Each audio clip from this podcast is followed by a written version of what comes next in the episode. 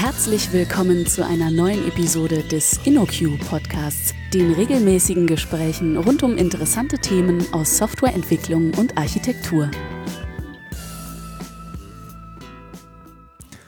Hallo und herzlich willkommen zu einer neuen Folge des InnoQ Podcasts. Heute habe ich zu Gast den Simon. Hallo Simon. Hallo Lukas. Ähm, wir werden heute über den Tower sprechen. Das ist ein Projekt, ein Kunstprojekt, ähm, äh, wo der Simon mitgewirkt hat.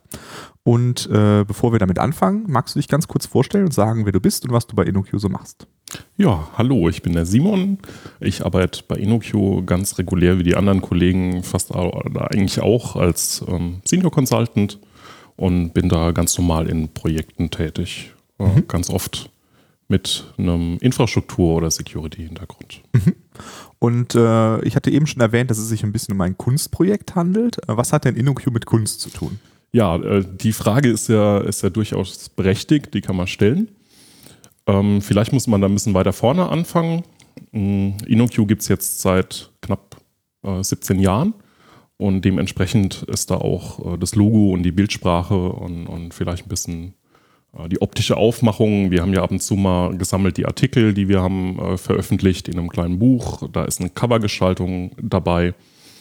Und äh, man hat sich das überlegt, mit einer Agentur zusammen nochmal neu zu erarbeiten. Und im Rahmen von dieser äh, Corporate Identity Vorbereitung hat man gesagt, äh, es wäre vielleicht interessant, eine Kooperation mit einem Medienkünstler zu suchen, der zumindest äh, in der gleichen Richtung mit der Technologie arbeitet und äh, das entstandene Material dabei dann irgendwie zu verwenden. Und dann kann man sich überlegen, wie man so ein äh, Medienkunstprojekt fördert, zum einen mit Geld oder indirekt mit Arbeitszeit. Und in dem Fall war das tatsächlich eine Zusammenarbeit oder beziehungsweise die Umsetzung eines Kunstprojekts ähm, von, von Matthew Blammer Fernandes, der, der ein digitale Kunstwerke eigentlich schafft.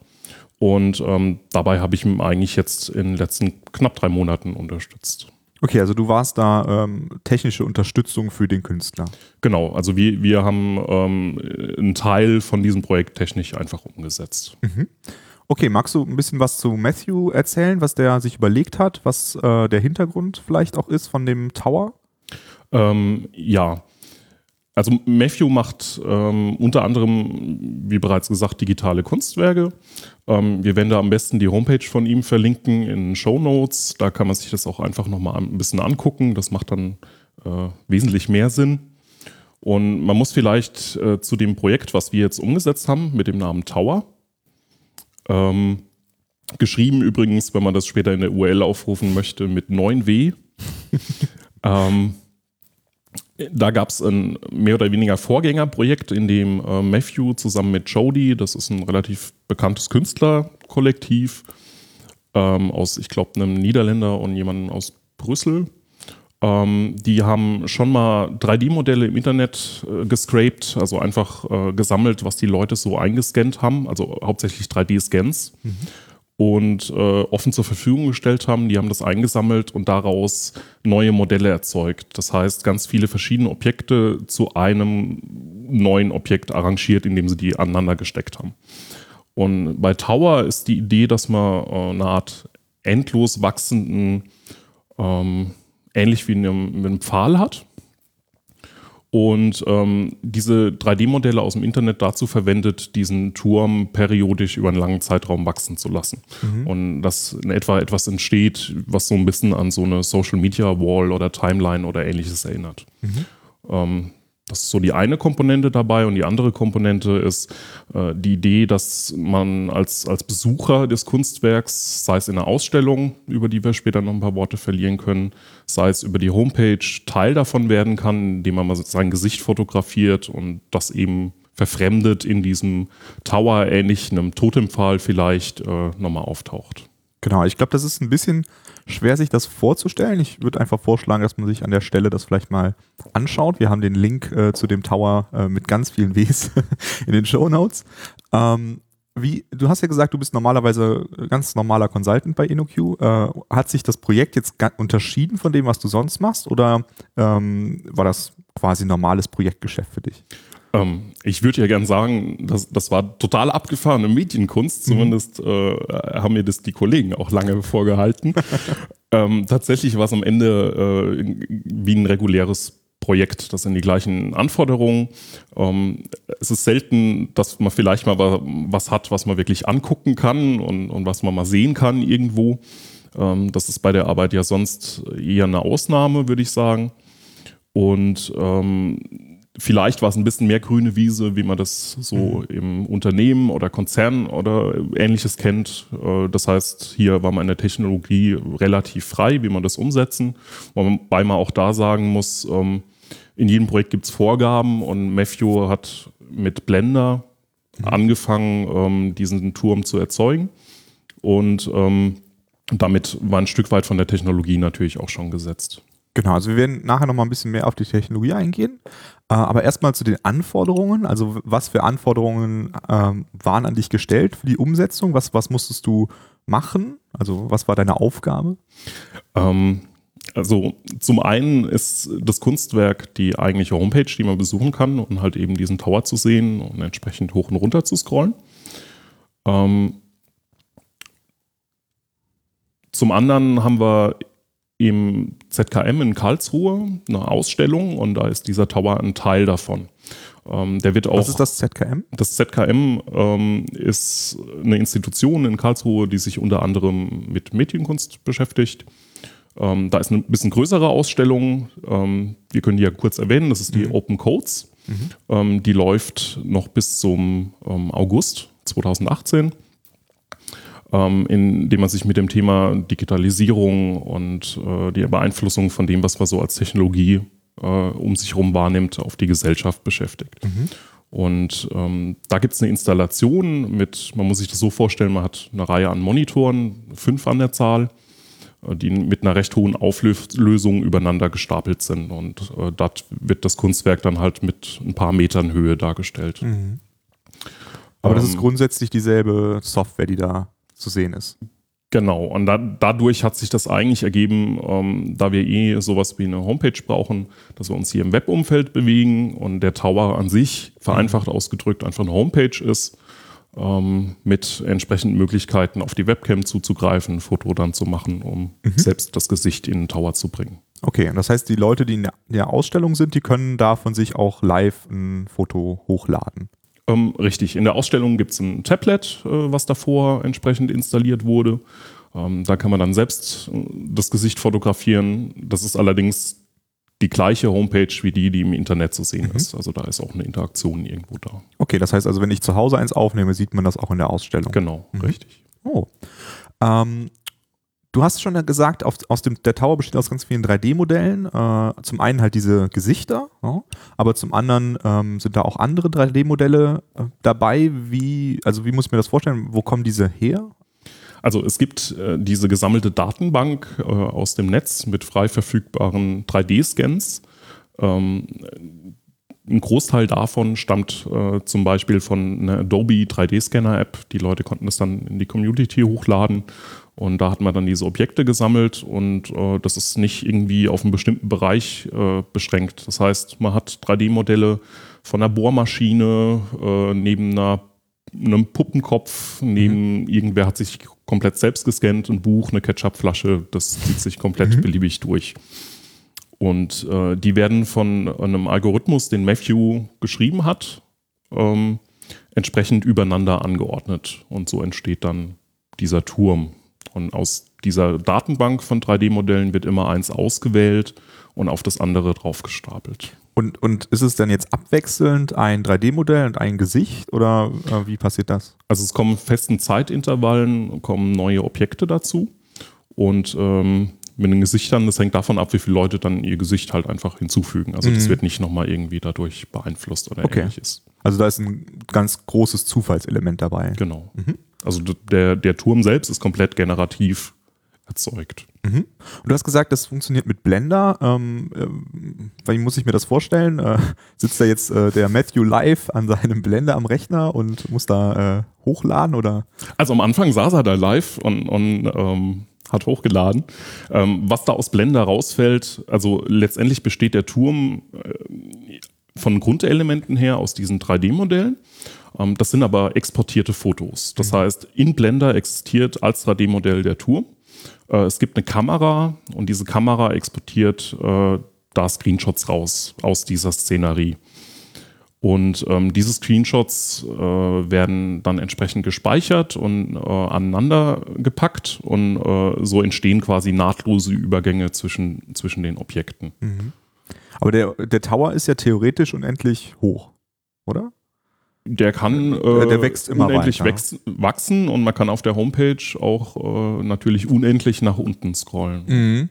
Das heißt, aber muss Blender dann dieses gesamte, diesen gesamten Tower im, im Speicher haben, um das zu machen oder wie funktioniert um, das? Tatsächlich äh, hat ja äh, Matthew diese komplette Blender-Automatisierung geschrieben und ähm, er hat es relativ einfach gelöst, indem ähm, die Kamera an einer festen Position verbleibt in dieser Blender-Szene und ähm, einfach dieser Turm immer ein Stück nach unten rutscht. Das heißt, mhm. es wird ein neues Segment oben drauf gepackt ähm, und das letzte Segment im Tower wird gelöscht und dann wird er ein Stück einfach ein Segment breit nach unten verschoben. Mhm. Und so ist quasi sichergestellt, dass man nicht da irgendwie ein 2 Gigabyte großes, wie groß auch immer, 3D-Modell äh, irgendwie im Speicher halten muss oder ähnliches, sondern dass man diese Bilder hat, mit denen man dann arbeiten kann. Das heißt, den Gesamtturm, den gibt es niemals in Blender jetzt äh, zu sehen, sondern das sind nur die exportierten Bilder, die quasi Teilausschnitte von diesem riesigen Blender-Modell sind. Gerade. Genau, richtig. Ja. Ähm, man muss mal sehen, was man da längerfristig natürlich noch baut. Sowas kann man natürlich auch erweitern und periodisch Dinge exportieren. Ähm, aber da der Algorithmus äh, von, von Matthew für Blender auch geschrieben ist, wie die Bilder ausgewählt werden und so weiter, ähm, ist das einfach erstmal festgesetzt und mhm. da hat man einfach nicht die Möglichkeit, ein entsprechend großes Modell zu speichern. Klar. Ähm, aber das heißt, ich äh, habe so quasi so ein wie bei Twitter oder so, so, einen, so eine Timeline quasi vor mir. Ne? Also oben erscheinen immer neue Dinge auf meinem Turm, wenn ich ihn anschaue. Genau. Und, und wie hast du das umgesetzt? Also du hast gesagt, das ist eine Webseite. Ähm, was hast du dafür verwendet, um, um das zu bauen? Ähm, das ist der Teil, der tatsächlich grüne Wiese war. Das heißt, ähm, da sind wir relativ frei, was, was wir da benutzt haben. Ähm, ich mache ab und zu mal was mit, mit Node.js und habe da gute Erfahrungen mitgemacht und finde äh, im Gegensatz zu den ganzen Vorteilen, die es da zu dem Ökosystem gibt, das alles nicht so ganz so dramatisch. Und ähm, habe hier eigentlich eine Möglichkeit gesehen, relativ leichtgewichtig mit kleinen Services, die in Node geschrieben sind und in Docker-Container verpackt, ähm, das ganz gut umsetzen zu können. Ne? Mhm. Ohne da jetzt irgendwie groß äh, Architekturdiskussionen aufmachen zu wollen oder so, aber das geht schon in eine mhm. Microservice-Richtung. Ähm, und habe dann mit, mit Node.js begonnen und damit quasi Blender instrumentalisiert. Mhm. Und das hat ganz gut funktioniert. Okay, und ähm, wo läuft dieses ganze System? Läuft das bei uns im äh, Server-Rack? Äh, genau, da, da war natürlich sowieso die Frage, wie bekommt man die Synchronisation mit, mit, mit dem ZKM, mit der Ausstellung mit Karlsruhe hin mhm. und was da alles noch so dranhängt. Ähm, wir selbst haben ja keine oder nur sehr wenig Infrastruktur. Das heißt, wenn wir so Lösungen umsetzen, gerne mit äh, dem, was man so als Cloud bezeichnet. Dabei wäre es auch wieder egal gewesen, was man da nimmt. Mhm. Aber wir machen das Rendern und äh, die Anzeige von der Homepage komplett auf AWS-Infrastruktur. Ähm, konkret heißt das, es sind zwei Instanzen, die da laufen ein relativ äh, einfacher Reverse-Proxy, der auch halt den Tower enthält, die entsprechenden Daten. Ähm, die erzeugten Bilder speichern wir auch komplett im S3 Storage Layer von AWS. Ähm, und zu guter Letzt haben wir noch eine Maschine, die tatsächlich das Rendering übernimmt, die da ein bisschen größer ist. Das heißt, äh, da läuft dann Blender in der AWS Cloud drin. Ähm, genau. Dadurch, dass Blender gesetzt ist, hat man halt irgendwie das Problem, dass man mit ähm, File-Management umgehen muss. Ähm, ich muss irgendwie mein aktuelles 3D-Modell speichern. Das heißt, ich kann das ganz schlecht auf mehrere Maschinen verteilen oder ähnliches. Und äh, ich muss eigentlich dafür sorgen, dass ich immer wieder die gleiche Umgebung mhm. habe, in der ich diese, dieses Rendern äh, ausführe. Es gibt natürlich irgendwelche Services, die man dafür auch benutzen kann, aber äh, das haben wir jetzt noch gar nicht erwähnt. Der, der Punkt war bei dem Projekt war, Wobei auch hier unterscheidet sich dann nicht von üblichen mhm. Projekten.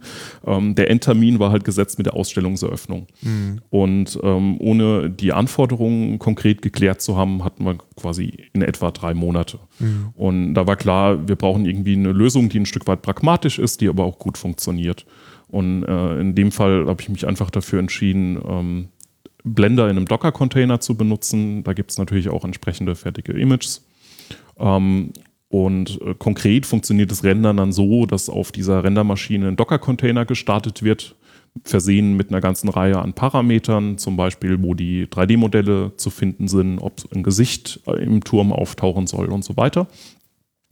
Und dieser Docker-Container ist so ein Single-Shot-Container, der einmal hochgefahren wird, direkt das Rendern beginnt und nach dem Rendern die äh, zwei, ein Bildsegment rausschreibt und sich dann wieder beendet und terminiert. Mhm. Das heißt aber die Steuerung davon, also die auch, dass da regelmäßig neue einzelne 3D-Objekte dazukommen, die ist in einem anderen äh, System abgebildet. Also die ist nicht Teil von dem Python-Skript. Ähm, richtig, genau. Mhm. Also okay. äh, tatsächlich dieses äh, Python-Skript, was, was Blender steuert, das kann ich einmal aufrufen und äh, habe dann einfach nur den Parameter, äh, pack mir bitte ein neues Segment an meinen bestehenden Turm ran oder ähm, mach ein neues Gesicht da entsprechend mhm. in die Totems rein. Mhm.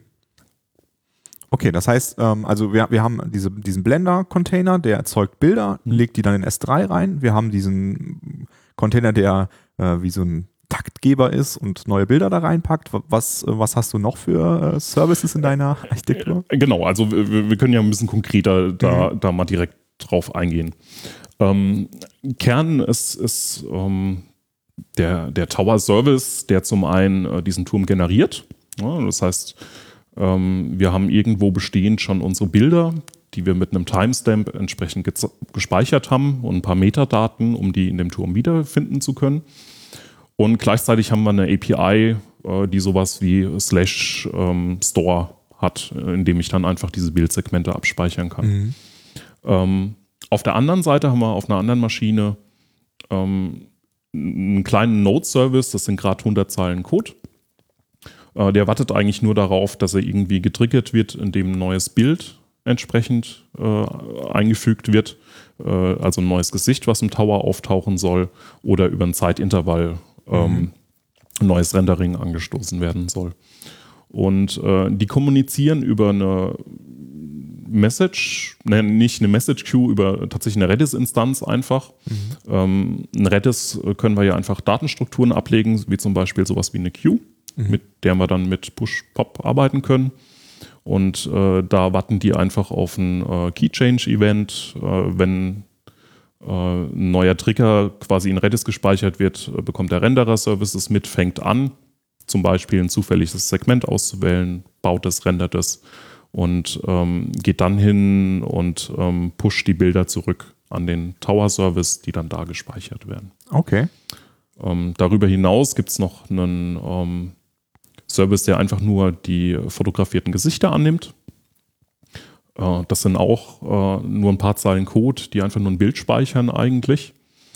Ähm, die das läuft aber auf der Rendering-Maschine, weil äh, wir haben halt hier durch die Blender-Files und durch Textur-Files, die wir brauchen, halt irgendwie die Einschränkung, dass wir mit dem Filesystem arbeiten müssen. Mhm. Und man würde ja jetzt erwarten, dass wir so einen API-Endpoint quasi irgendwo vorne haben und der nimmt halt das Bild entgegen und reicht es dann geschlossen weiter. Und mhm. hier ist es halt eben so aufgebaut, es gibt einen Reverse-Proxy, das ist einfach ein Nginx-Container, der da läuft der nimmt die Requests an und wenn er halt ein Bild bekommt, schickt er das direkt an den Bildservice, der das einfach nur ins Dateisystem speichert und das Housekeeping von den Files macht. Mhm.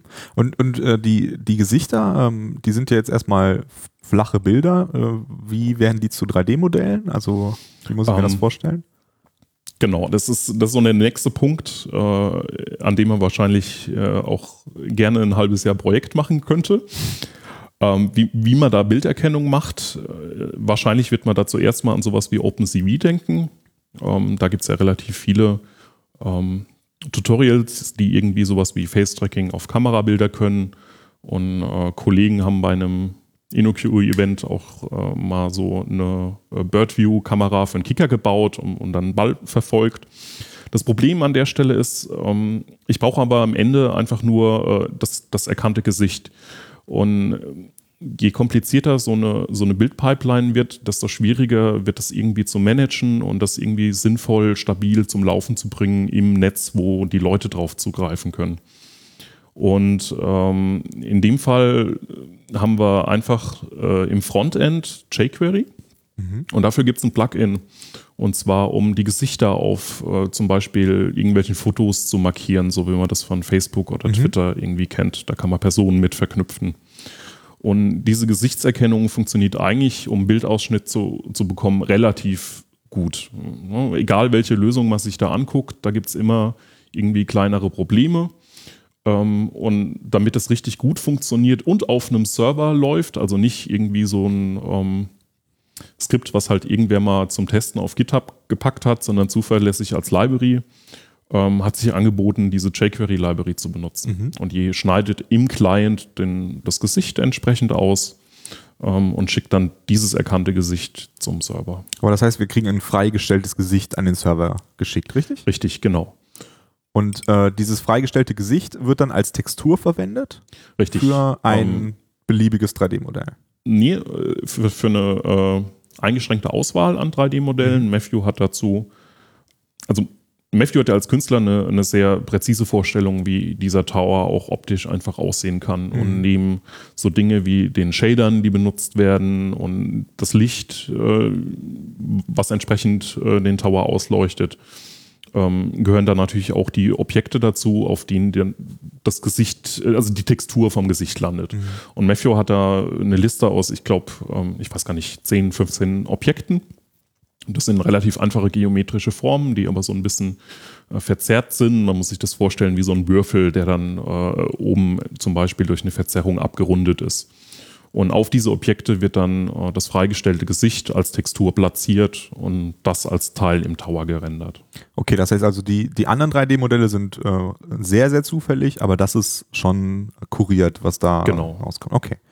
Ähm, welche, auf welche Probleme bist du denn gestoßen, als du das umgesetzt hast? Also du hast ja schon gesprochen über das File-Handling, das nicht so ganz so einfach war. Ähm, Gab es noch andere Sachen, die eine Herausforderung waren bei der Umsetzung? Ja, wenn man das Projekt so das erste Mal hört, denkt man sich, naja, nach einer Woche hat man da so irgendwas zusammengebastelt, ne, was halt irgendwie funktioniert. Aber wenn man das ein Stück weiter denkt, kommt man halt sehr schnell dann so an den ersten Punkt, okay, ähm, wir haben so diesen unendlich großen Tower und äh, man möchte bestimmt irgendwelche Teile in diesem Turm wiederfinden. Zum mhm. Beispiel sein eigenes Gesicht oder ähnliches. Und ähm, am Anfang bin ich ganz gut damit ausgekommen, halt nur sowas wie ein Timestamp als Metainformation zu verwenden. Das Problem dabei ist aber, ähm, uns interessiert bei einem Link auf ein gewisses Segment ähm, ja nicht ein Ergebnis, zum Beispiel von der Datenbank, gib mir alle Bilder äh, ordnet die bitte nach dem Timestamp und ähm, das bitte absteigend und dann haben wir halt einfach entsprechende Timeline erzeugt, sondern wir brauchen genau ein Element in der Mitte dieses Turms und die fünf Elemente darüber und die fünf Elemente darunter. Mhm. Und äh, natürlich äh, kann ich halbwegs mit SQL umgehen. Ähm, aber ich mache das nicht ständig, täglich, jeden Tag im, im Projekt. Mhm. Und ähm, wenn die Queries komplizierter werden, ähm, dann sitzt man da schon eine Weile dran. Und ich muss sagen, äh, das, das hat schon irgendwie äh, zum Glück mit ein bisschen Unterstützung von Kollegen äh, ganz gut funktioniert. Aber das ist auch anders jetzt als beispielsweise bei Twitter. Ne? Also wenn ich bei Twitter sage, ich möchte in der Timeline jetzt einen bestimmten Tweet äh, teilen mit irgendjemandem, dann teile ich immer den einzelnen Tweet. Also das wäre ja bei euch das einzelne Gesicht. Aber das wollt ihr ja nicht. Ne? Ihr wollt ja eine bestimmte Stelle in diesem endlos scrollenden ähm, Turm haben. Richtig? Ja, wenn, wenn man sich diese ganzen Timelines und Social Walls und so weiter anguckt, ähm, ich kenne das zumindest nicht, dass man auf eine gewisse Position in dieser Timeline verlinken mhm. kann, wenn man das so vergleichen möchte, sondern ähm, ich kann immer auf einen spezifischen Tweet linken mhm. und sehe dann aber auch nur diesen Tweet. Mhm. Ich sehe aber nicht den Tweet im Kontext von der kompletten Timeline, wie sie damals ja. zu dem Zeitpunkt ja. ausgesehen hat. Ähm, es ist verständlich, dass es auch nicht geht oder zumindest ist das ein eher unübliches Feature, aber mhm. hier in dem Sinn suchen wir hier wirklich eine konkrete Stelle in dieser Timeline wieder. Mhm. Und ähm, so im Nachhinein ist es natürlich offensichtlich und auch wie man das löst, aber da kann man schon erstmal so ein bisschen beim, am Anfang beim drüber nachdenken, halt eben drüber, drüber stolpern. Ja. Das nächste ist dieses Endless Scrolling. Ähm, ich möchte ja einfach auf dieser Homepage scrollen können und lade dann automatisiert die Bilder nach. Wenn ich jetzt an eine gewisse Position springe, ähm, dann muss ich halt eben nach oben plötzlich auch äh, endlos scrollen ne? und Mhm. äh, muss ab der Position entsprechendes Paging implementieren, damit das die Bilder entsprechend nachlädt. Mhm. Ähm, das sind so Dinge, da sitzt man dann schon ein bisschen länger dran und hat es auch nicht so alles ähm, freihaus fertig als äh, Frontend-Plugin oder ähnliches. Also Mhm. da muss man dann ein bisschen was tun, dass das so funktioniert. Und in der Ausstellung, der Turm, der scrollt automatisch, ne? Also der, ähm, Ähm, ja, das, das ist relativ pragmatisch gelöst. Ähm, letztendlich ist es ein Browser in einem Kiosk-Modus, ähm, der über diese Monitore die Homepage anzeigt. Äh, es gibt ein Parameter, die dafür sorgen, dass das Menü nicht eingeblendet wird. Mhm. Und der hat einfach eine feste Zeit, in der er sich neu lädt. Mhm. Und das ist einfach mit einem HTTP-Header, mit dem Meta-Refresh Mhm. realisiert. Und da ist eine Zeit von, ich weiß es jetzt gerade gar nicht, äh, zehn Minuten oder so eingestellt. Mhm. Und dann kann man quasi den Turm hoch und runter scrollen und nach zehn Minuten gibt es einen Reload auf die komplette Seite. Okay, also das heißt, die Leute in der Ausstellung können auf den Turm bewegen. Richtig. Mhm. Äh, Die Idee dabei ist, dass man diesen Turm über so ein Scrollwheel komplett halt eben Mhm. hoch und runter scrollen kann und sich die Objekte da, da drin ansehen Okay, also es ist halt, es ist nicht ein Kunstwerk, was man nur anschaut, sondern man kann damit wirklich auch interagieren, nicht nur was beitragen, sondern man kann da darauf sich bewegen. Genau. Okay. Und äh, wie war das mit der Skalierung? Äh, sind da jetzt, äh, kommen da jetzt super viele Bilder rein? Ich meine, das Rendern ist ja doch sehr aufwendig. Wie, wie gehst du damit um? Ja, da haben wir insofern ein bisschen ähm, die Problematik, dass das Rendern einfach Zeit braucht. Und ähm, da kann man lange auf einem lokalen Laptop bei sich probieren, wie man den möchte. Relevant ist ja, was auf dem Server passiert. Mhm. Und das muss man einfach ausprobieren und messen. Und ähm, wir haben dann erst mit äh, einer bisschen kleineren ABS-Maschine angefangen, haben dann sehr schnell gemerkt, okay, äh, da muss die CPU halt rechnen und das Mhm. geht auf den Speicher. Und sind am Ende bei einer, ähm, ich weiß gar nicht, C C4 äh, Large Ex- Instanz gelandet. Ähm, das heißt, wir haben ähm, 16 virtuelle CPU-Kerne da drin und wir haben knapp 30 Gigabyte Arbeitsspeicher. Und der Qualität, in der wir die Bilder daraus rendern, ähm, brauchen wir knapp eine Minute für diesen Mhm. Rendering-Prozess. Mhm. Ähm, man muss dazu sagen, das ist auch nochmal ein bisschen komplizierter. Wir haben hier immer ein Segment, das der aktuelle Kopf von diesem Turm ist. Und diesen Kopf entfernen wir später wieder, weil äh, wir rendern ja ein neues Objekt dazu. Und es ist nicht so, dass die Objekte immer genau bündig an der Bildkante aneinander liegen, sondern die reichen in, gehen in, ineinander über. Mhm. Und ähm, deswegen äh, müssen wir zwei Segmente immer generieren. Also das neue Segment, was in diesem Tower auftaucht und der abschließende Kopf darüber. Und da braucht man knapp eine Minute dafür. Und da ist die Maschine auch, also die 16-Core-CPUs, die sind auf 100 Prozent und der Arbeitsspeicher ist auch relativ am Limit. Okay. Ähm, jetzt könnte man dann noch eine Nummer größer gehen bei AWS, da ist noch ein bisschen Luft, aber äh, das sind halt auch einfach Kosten, die da entstehen. Und ähm, am Ende kann man natürlich sagen, okay, äh, alternativ äh, hätte man GPU-Instanzen benutzen können an der Stelle. Aber zumindest das, was ich äh, ausprobiert habe in Kombination mit den AWS-Maschinen, ähm, hätte sich das kostenmäßig nicht rentiert. Äh, wir wären nicht so massiv schneller gewesen, ähm, weil wir hier halt an der Stelle einfach trotzdem noch in die äh, Höhe skalieren können. Und zum anderen ähm, haben wir halt eben bei dem Setup Blender in einem Docker-Container laufen. Und äh, ich muss ganz ehrlich sagen, äh, wie man das direkt mit den GPUs verheiratet bekommt auf Ja. der Maschine, die auch nur irgendwie virtuell bei AWS sind, in einer bisschen älteren Version, ähm, weiß ich gar nicht, ob sich das Setup Mhm. eins zu eins so hätte übertragen lassen. Okay. Das heißt, ähm, wenn also das, äh, wenn jemand ein Gesicht einscannt, dann muss man ein bisschen warten und irgendwann erscheint das Gesicht. Oder wie, wie muss ich mir das vorstellen? Genau. Ne? Wir, wir haben so in etwa diese ein, zwei Minuten Rendering-Zeit, je nachdem, was da noch auf der Queue liegt, äh, dauert es vielleicht ein bisschen länger. Aber der Prozess ist, man, man würde sein Gesicht fotografieren und einfach nach zwei, zwei Minuten die Seite nochmal neu laden und dann sollte das eigentlich Teil des Dauers an Mhm. der Stelle sein. Okay. Den Prozess äh, könnte man wahrscheinlich auch äh, nochmal wesentlich hübscher äh, im Großen und Ganzen machen, ähm, aber da ist man dann ein, irgendwann in der Zeit einfach halt eingeschränkt, auch Ja. was das angeht. Okay, und wenn ich mir jetzt diesen Turm so vorstelle, wie, wie groß muss ich mir den vorstellen? Ist, kann man das irgendwie ausdrücken äh, in Metern oder so? Ähm, also so ein Bildsegment im Tower sind 675 Pixel Mhm. groß. Ähm, das ist immer so eine Frage, wie viel Pixel, also wie rechnet man den Pixel in, in Zentimeter um Mhm. oder so. Äh, wenn wir jetzt einfach mal so mit einer Faustformel sagen, naja, diese 675 Pixel, das entspricht in etwa so 17 Zentimeter. Ähm, wir haben jetzt seit der Ausstellungseröffnung, ähm, das ist jetzt ein Monat, knapp 6000 Segmente generiert. Und dann kommen wir irgendwie bei so einem Kilometer Turmhöhe im Moment raus. Ein, einem Kilometer. Ein Kilometer eigentlich, wenn, man, wenn man sagt, ein Segment sind so 17 Zentimeter. Mhm. Ähm, und der wird wahrscheinlich noch ein bisschen wachsen. Und, und wie hoch äh, ist der Bildschirmturm, den man in der Ausstellung sieht? Ähm, das sind fünf sehr große Monitore, die Mhm. hochkant gedreht sind. Ähm, man braucht eine Leiter, um die Mhm. auszurichten und zu kalibrieren. Äh, die genaue Höhe in Metern kann ich jetzt nicht sagen. Okay. Vielleicht f- vier Meter in etwa, Okay. so um den Dreh. Also man sieht schon einen ganz guten Teil von dem Turm, aber man müsste schon sehr lang scrollen, um den ganzen Kilometer Der Kilometer passt dann nicht so ganz drauf.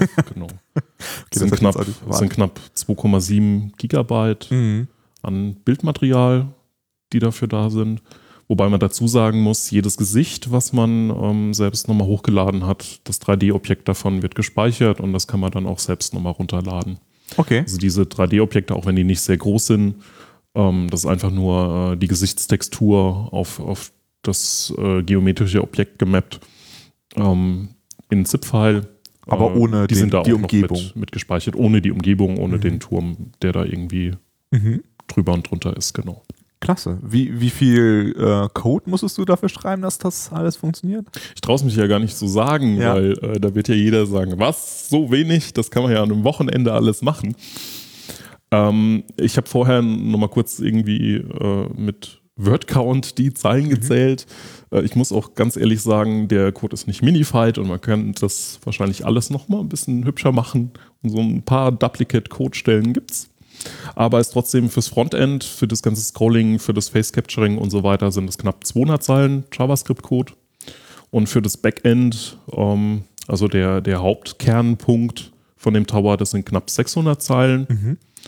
Ähm, der Service, um die Gesichter zu speichern und das Housekeeping zu machen, sind knapp 130 Zeilen. Und der Service, der sich darum kümmert, ähm, Docker-Container mit Blender drin zu starten ähm, und die Ergebnisse an den Tower zu schieben, sind äh, nochmal knapp ähm, 60 Zeilen. Mhm. Und dann kommen wir so in Summe knapp äh, 800 Zeilen Code fürs Backend und 200 fürs Frontend. Mhm. Cool. Ähm, jetzt würde ich sagen, äh, kommen wir nochmal zum Ende. Ähm, wie, wenn ich mir das anschauen will, kann ich einmal auf die Webseite gehen. Äh, das werden wir verlinken. Äh, was ist, wenn ich mir das mal live anschauen will? Äh, kann, du hast es eben schon kurz erwähnt, es gibt Naja. ZKM. Das, das, das Kunstwerk ist natürlich im Internet. Mhm. Ähm, da kann man das live ansehen.